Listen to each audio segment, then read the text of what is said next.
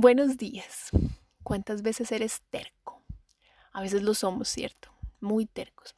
Si me dicen algo, no, es que yo lo sé hacer mejor y yo lo hago así y nunca lo voy a cambiar porque yo soy así.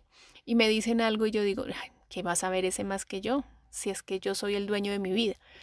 Y sí, somos los dueños de nuestra vida, pero también hay personas que están ahí para darnos algún consejo, para darnos alguna palabra de aliento, porque ellos han pasado por situaciones y pueden darnos un consejo.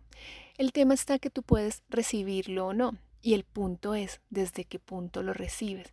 Desde un punto de no me diga nada o desde un punto de ok, voy a revisarlo y veré si funciona para mí. No tienes que seguir todos los consejos, no tienes que necesariamente hacer todo lo que te dicen los demás, pero ¿qué tal si escuchas con neutralidad y tomas la decisión desde un lugar sin juicio de hacerlo o de no hacerlo, de seguir su, su consejo o no seguirlo?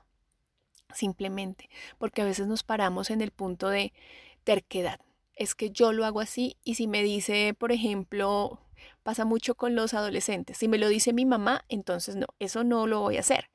Pero si me lo dice un amigo y es lo mismo, entonces sí lo voy a hacer. ¿Qué tal que hoy analizamos desde qué punto estoy recibiendo los consejos que me dan las otras personas? ¿Desde el punto de terquedad o desde el punto de apertura y neutralidad? ¿Te atreves a mirar cómo estás recibiendo las palabras de los demás y qué acciones estás tomando con esas palabras y con esos consejos. Acciones de, porque me lo dijo él, no lo voy a hacer, o acciones de sumisión y todo lo que me diga esa persona yo lo hago sin pensar, porque tampoco es irnos a ese punto de hacer todo sin pensar, porque me lo dice esta persona que es un referente para mí. Es simplemente escuchar desde neutralidad y validar qué funcionaría para mí realmente ¿esto es relevante para mí? ¿Esto funciona en mi vida o no funciona? Y tomarlo y agradecer siempre los consejos que te dan, porque seguramente, y es así, la gente te los da desde un estado de amabilidad.